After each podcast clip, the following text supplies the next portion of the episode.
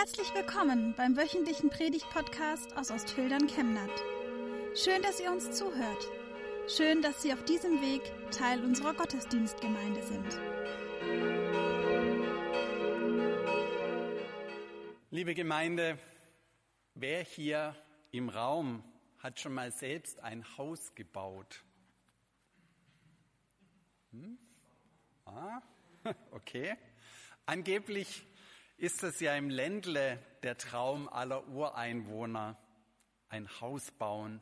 Und schon als Kind kann man damit anfangen, im Sandkasten eine Burg, ein Haus bauen oder aus Lego und Playmobil.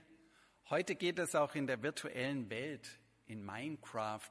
So heißt das beliebte Spiel, wo die einfachste Aufgabe ist, bau dir ein Haus. Und so haben ganz viele Jugendliche dort schon ausführliche Architektenerfahrungen gesammelt. Und dann ist man endlich erwachsen und kann sich einen Kredit und einen Bauplatz leisten. Gut, vielleicht nicht im Großraum Stuttgart, aber vielleicht doch dann, wenn man ein Äckerle geschenkt bekommt aus der Verwandtschaft. Und dann geht es los. Das Häusle wird geplant und gebaut, bis man darin wohnen kann. Ein Traum hat sich erfüllt und die meisten wollen nie wieder raus aus dem Haus, das sie einmal gebaut haben. Hat jemand hier im Raum auch schon mal eine Kirche gebaut? Jetzt wird es schon schwieriger. Sowohl in Chemnat hier als auch drüben in Ruid, wo ich nachher noch sein werde, da hat der Kirchengemeinderat seinen Spaß daran gehabt, eine, Kirchen, eine Kirche zu bauen. Die alten Dorfkirchen wurden nämlich platt gemacht. Wie sie aussah, kann man da hinten im Eck sehen, auf dem Foto und im Modell. Aber die alten Kirchen gefielen wohl nicht mehr, waren etwas verbaut und nicht so stabil. Und so wurde für die Menge der Gläubigen, die deutlich zugenommen hatte, früher war immer das Ideal, der ganze Ort soll auf einmal in die Kirche passen, wurde eine neue Kirche gebaut. Heute sind wir froh, dass wir eine große Kirche haben, denn in Corona-Zeiten brauchen wir den Abstand voneinander. Und es passen immer noch viele Leute rein, wie man heute sehen kann. Wer baut denn mit an der einen wahren Kirche? Gibt es auch da Baumeisterinnen und Baumeister hier? Wer hier baut mit am Reich Gottes und überlässt die Zukunft der Kirche nicht einfach denen, die austreten und denen der Glaube egal ist? Wer kümmert sich darum, dass Kinder und Jugendliche in den Glauben hineinwachsen? Wer trägt mutig Steine aufs Baugerüst auch wenn das Wetter rauer ist als sonst und viele sich mit fadenscheinigen Gründen krank melden, morgens, wenn es normalerweise an die Arbeit geht. Paulus war ein fleißiger Arbeiter auf der Baustelle Gottes. Er hatte auf seinen Missionsreisen in der wilden Hafenstadt Korinth eine Gemeinde gegründet. Eineinhalb Jahre war er dort als Bauleiter gewesen. Die Gemeinde war gewachsen, zahlenmäßig, aber vor allem geistlich. Andere Prediger waren später nach ihm gekommen, hatten weitergemacht. Aber als etwa fünf Jahre vergangen waren, sah es übel aus in Korinth. Die Gemeinde war völlig zerstritten. Eine Gemeindespaltung drohte. Es gab Parteien, die sich gegenseitig nicht riechen konnten. In diese Situation hinein schreibt Paulus seinen Brief aus dem wir in Kapitel 3 jetzt den Predigtext hören. Wir sind also Gottes Mitarbeiter, aber ihr seid Gottes Ackerland oder besser Gottes Bauwerk. Weil Gott mich in seiner Gnade dazu befähigt hat, konnte ich als weiser Bauleiter das Fundament legen. Jetzt baut ein anderer darauf weiter, aber jeder muss aufpassen, wie er weiterbaut. Denn niemand kann ein anderes Fundament legen als das, das schon gelegt ist. Und das ist Jesus Christus. Es spielt keine Rolle, womit auf diesem Fundament weitergebaut wird, mit Gold, Silber oder Edelsteinen, Holz, Heu oder Stroh. Es wird sich zeigen, was das Werk eines jedes Einzelnen wert ist. Der Tag des Gerichts wird es aufdecken, denn mit Feuer wird er hereinbrechen.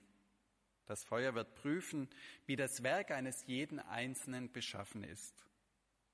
Wenn das Werk, das jemand erbaut hat, dem Feuer standhält, wird er belohnt.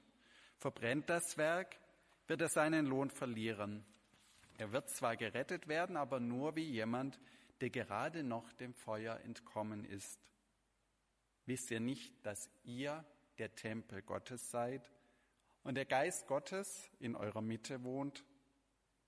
Wer den Tempel Gottes zugrunde richtet, den wird Gott zugrunde richten. Denn der Tempel Gottes ist heilig und dieser Tempel seid ihr.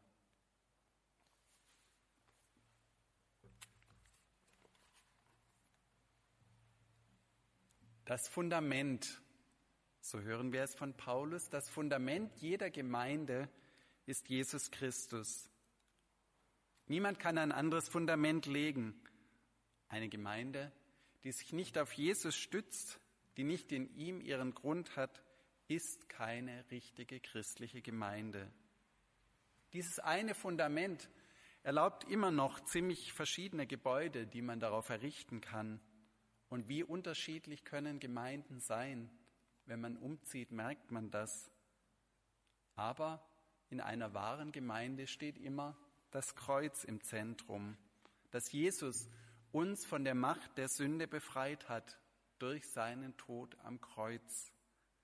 Dass Jesus der Weg zu Gott ist und nicht irgendeine Form des Humanismus, der uns erklären will, dass der Mensch gut sei von sich aus, so wie er ist man nur ein bisschen gute Taten tun müsse, um erlöst zu werden. Nein, das reicht nicht. Wir brauchen Jesus als das Fundament und seinen Tod am Kreuz. Das betont Paulus sehr deutlich. Wenn wir auf dieses Fundament aufbauen, müssen wir keine Fundamentalisten sein. Denn Paulus sagt sehr deutlich, dieses Fundament ist schon gelegt. Es trägt uns nicht wir müssen dieses Fundament immer neu betonieren, aber wir können darauf aufbauen und mit den unterschiedlichsten Gotteskindern Gemeinde gestalten. Und viele bauen mit auf diesem Fundament, zum Glück. Eine große Baustelle kann man nämlich nicht allein vollenden. Aber es fällt schon schwer zu sehen, dass andere anders bauen als man selbst das tun würde, dass sie anderes Material verwenden, dass die Rede von Gold, Silber und Edelsteinen, Material, das beim Bau des Tempels zum Einsatz kam, und dann Holz, Heu oder Stroh. Leichtbauweise, da hat man viel experimentiert, ist billiger und geht schneller. Aber die Wertung bei Paulus ist deutlich, denn es gibt Bauwerke für die Ewigkeit und es gibt leider auch viele Bauwerke, wo man schon zehn Jahre später ein undichtes, Flachdach hat. Und nach 20 Jahren ist es dann billiger, das ganze Ding wieder abzureißen und neu zu bauen, als aufwendig zu sanieren. Es könnte sogar sein, dass ein Feuer kommt. Ein Bild für das Gericht. Unser Bibeltext ist eine Hauptbelegstelle für die mittelalterliche Vorstellung vom Fegefeuer.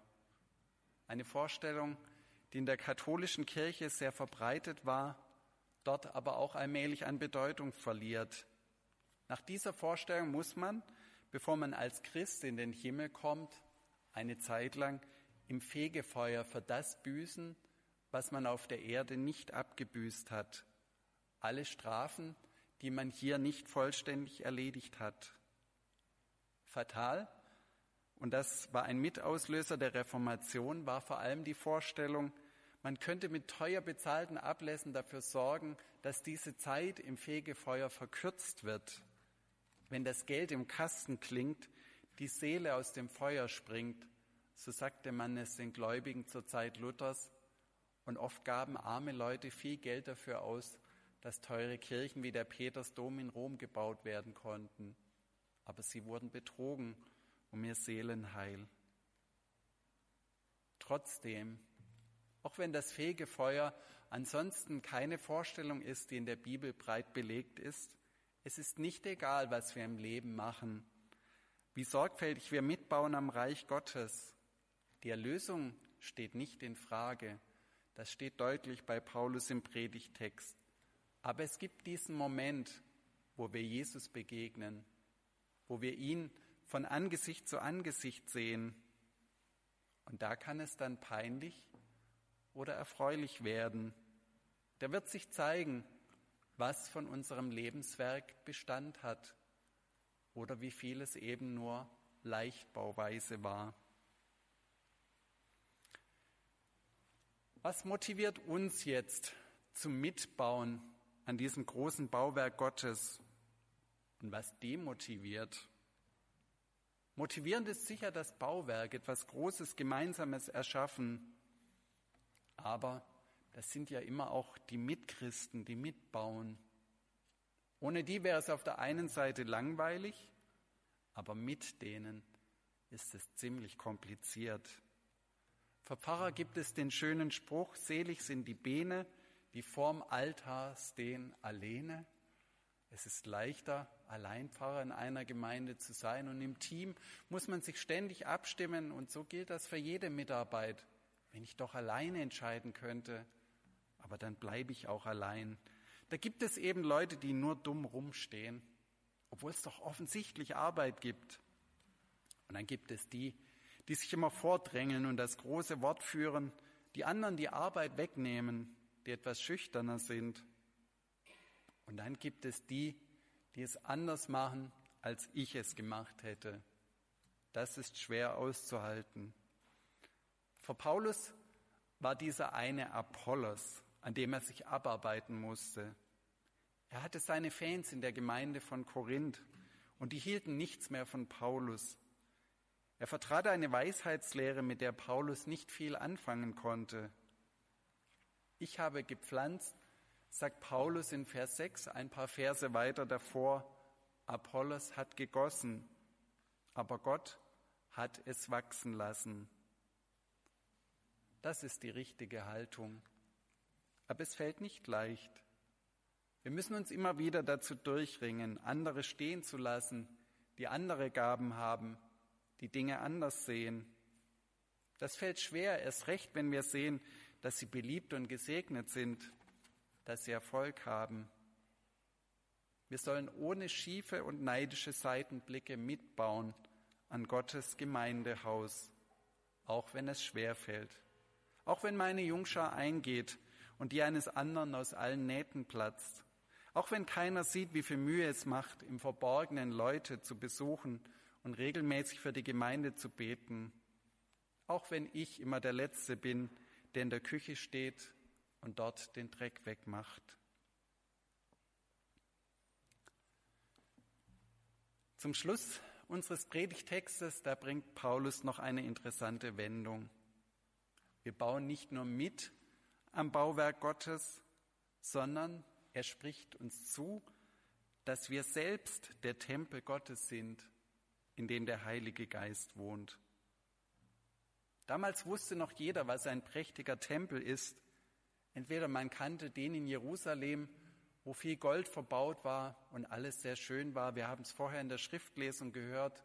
Detaillierte Bauanleitungen finden sich in der Bibel. Oder die Tempel von Korinth, Sie waren so für die Ewigkeit gebaut, dass man noch heute die schönen korinthischen Säulen sehen kann, wunderschön im Abendlicht griechische Tempel.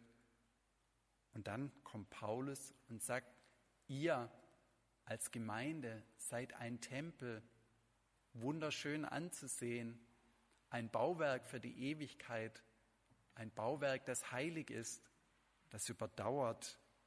Ihr, die ihr hier sitzt, jedes Gemeindeglied ist Teil dieses heiligen Tempels Gottes in Chemnat. An euch sieht man die Herrlichkeit Gottes. Wenn man euch erlebt, spürt man, wie groß, mächtig und heilig Gott ist. Anspruch oder Wirklichkeit? Ich glaube nicht, dass die Gemeinde in Korinth so viel heiliger war als wir heute, wenn wir lesen, wie zerstritten sie waren. Gottes Geist wohnt nicht in Gebäuden, sondern in Menschen wie dir und mir. Gott lädt uns nicht ein, in die Kirche zu gehen. Gott lädt uns ein, Kirche zu sein. Er will uns als lebendige Steine mit einbauen in den prächtigsten Tempel, den es jemals gab. die unsichtbare Kirche Jesu Christi. Bauen wir doch mit an diesem großartigen Bauwerk und vor allem lassen wir uns einbauen, denn jeder Baustein zählt. Amen.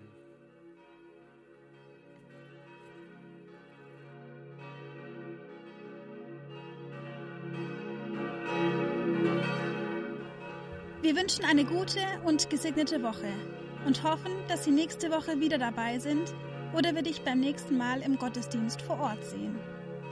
Weitere Infos zur predigenden Person und zu den Angeboten unserer Kirchengemeinde findet man auf unserer Homepage chemnat-evangelisch.de.